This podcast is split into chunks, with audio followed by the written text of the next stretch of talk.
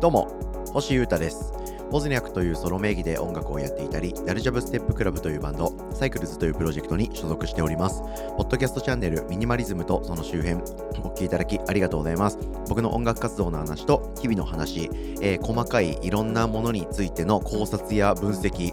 などの話をのんびりしていく、ノリでしていく、そんなチャンネルです。今日もどうぞよろしくお願いします。えー、まずは僕の活動についてのお知らせをさせていただきます。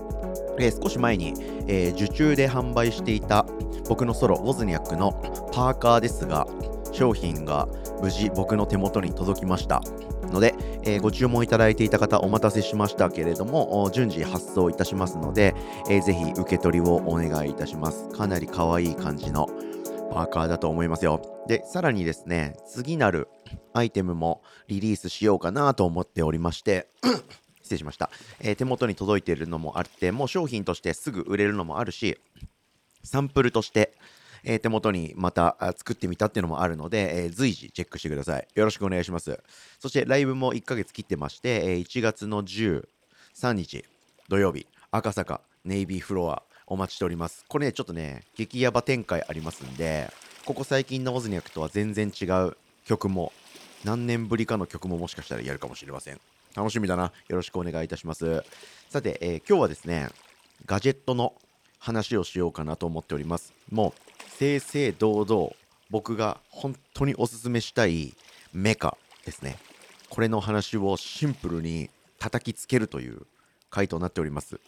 これね、でも対象者はですね、ちょっと狭ま狭まっちゃってまして、えー、パソコンを使ってる人に向けて僕は今回叩きつける形となっております。パソコン使わないで仕事とか学業とか制作とか活動発信してる人に対してもこういうのいいよっていうアイテムの提案とかあるんですけど今回はすいませんけどパソコンを使ってる全てのビジネスパーソン creative person student に届いてほしいなという話です。行こうぜ。デュアルディスプレイです。はい。これね僕このチャンネルでもうねいろんなタイミングでえ何回も何回か話しているんですけれどもその内容はねこのエピソード全体の内容は同じ話するつもりは全然ないんですけどデュアルディスプレイってものが最高だっていうこと自体はもうこのチャンネルで何回も言っておりますんでまたその話かという方もいらっしゃるとは思いますがどうでしょう？そのまたお前デュアルディスプレイの話かよって言ってる人は多分デュアルディスプレイをもう装備していてその良さを重々知ってる人だと思います。はい。それを使っていなくてシングルディスプレイでノートパソコンだけで仕事や作業をしていてこの僕の言葉を何回も聞いてる方はですね是非食わず嫌いはおやめにして買ってみてもらえないかな。導入をぜひですね検討してもらえるといいんじゃないかなと思います。本当にねもう一回デュアルディスプレイ始めたら元には戻れないですよ。今までなんでワン画面でやってたんだろうって多分思うと思いますめっちゃいいですよ僕が何をおすすめしたいのか、なんでそんなにデュアルディスプレイおすすめしてるのか、話を聞いてください。経緯としてはですね、えー、このボブスレーラジオを聞いてくれているというですね、友人とこの前いっぱい喋ったんですよね。で、その友人がですね、えー、まあ、星君聞いてるよと、いつも、ナイスポッドキャストって言ってくれて嬉しかったんですけど、その友達はあのパソコンで、えー、主に仕事をしているということで、割と事務、事務仕事みたいなのもするし、いろんなこともするけど、まあ、パソコンを使っていろいろカタカタ打ち込んだり、ものを調べたりとか、連絡取り合ったりとか、スケジュール管理したりは、もうノートパソコンでやってますと、すごい言ってくれてます、言言っておりました。で、その友達がね、あの、全然別のなんか仕事についての話をしてた時に、なんかこういう人仕事の仕方をしてる人がいるけどもっとこういう風にやったら効率上がるのになってたまに思ったりするみたいな感じで、そういう話をしてました。なので、その友達は、まあ、僕のポッドキャストを聞いてて、くれてて、しかもノートパソコンで仕事をしていて、えー、しかも効率を上げたいとか生産性を上げたることに興味がある人なんだってことが分かりました。はい。で、その上で、えー、どこで仕事を主にするかって言ったら、職場に行くこともあるけど、自分の部屋で作業することも全然あると。仕事をすることも全然あるということでした。はい。で、その上で、ピンときまして、え、じゃあ、あの、今の環境どんな感じですかと。デュアルディスプレイとかって検討したことないっすか？っていう話をしてえデュアルディスプレイ画面を2つにするの？みたいな感じだったんでこれはそのポッドキャストこの番組をいっぱい聞いてくれてる友達にもこの僕の熱意やデュアルディスプレイの魅力があんまり伝わってない良くないこれはまずい自分的にと思ったのでその友達にまた届けという気持ちですね。デュアルディスプレイの魅力何がいいのかどんな感じなのかっていうのを話すしかない何度でもという気持ちで僕はこのエピソードを喋っております。はい。経緯伝わりましたでしょうか？でねあですでですねあのデュアルディスプレイ以外にもですね、えー、仕事の効率を上げるもガジェットって多分あると思うんですよ。まあ、僕はいっぱいあると思ってて、それ僕が信じてるものを僕は今デスク上に置いてるんですよね。はい。例えばパソコンのキーボードで言うと、HHKB っていうキーボードで、えー、キーマッピングって言いまして、自分がよく押すボタンとかをいろいろ細かく設定できて自分だけのキーボードにできるというカスタムキーボードですね。すごく気に入ってるし、生産性爆上がりしてると思います。あとはマウスじゃなくて、えー、なんだっけ、トラックパッド。ちょトラックパッドじゃない、なんだっけ、これ。あ、あー、オッケー、ごめんなさい。ロジクールのトラックボールだ。はい。マウスを物理的に物をぐりぐり動かすんじゃなくて、ボールをですね、指でヒューヒュー動かすことで、えー、マウスカーソル的な動きをすごく高速かつ正確にできるというやつ。とか、左手デバイス系でですね、僕はストリームデックっていうのを使ってるので、それとか、えー、あとはタイマーですね、とか、時計を置くとか、とか、とか、とか、ハブを置くとか、とか、とか、とか、いっぱいあるんですよ。いっぱいあるんですけど、その友達にね、何か一つでも、だけで、一つだけしか、その友達に提案できないとしたら、何を提案するかなと思ってちょっと考えてたんですよ。なんか僕の環境をその友達に押し付けるみたいなことは絶対したくないかなと思ったんですけど効率は絶対上がった方がいいと生産性が上がった方がいいなって感じてる友達だったので。であればなんだと、まあ、正直全部なんですけど HHKB 最高だしトラックボール最高だしタイマー最高だし左手デバイス最高だしとかすごいおすすめしたいものあるんですけどでもやっぱ1位はデュアルディスプレイだなと思いました。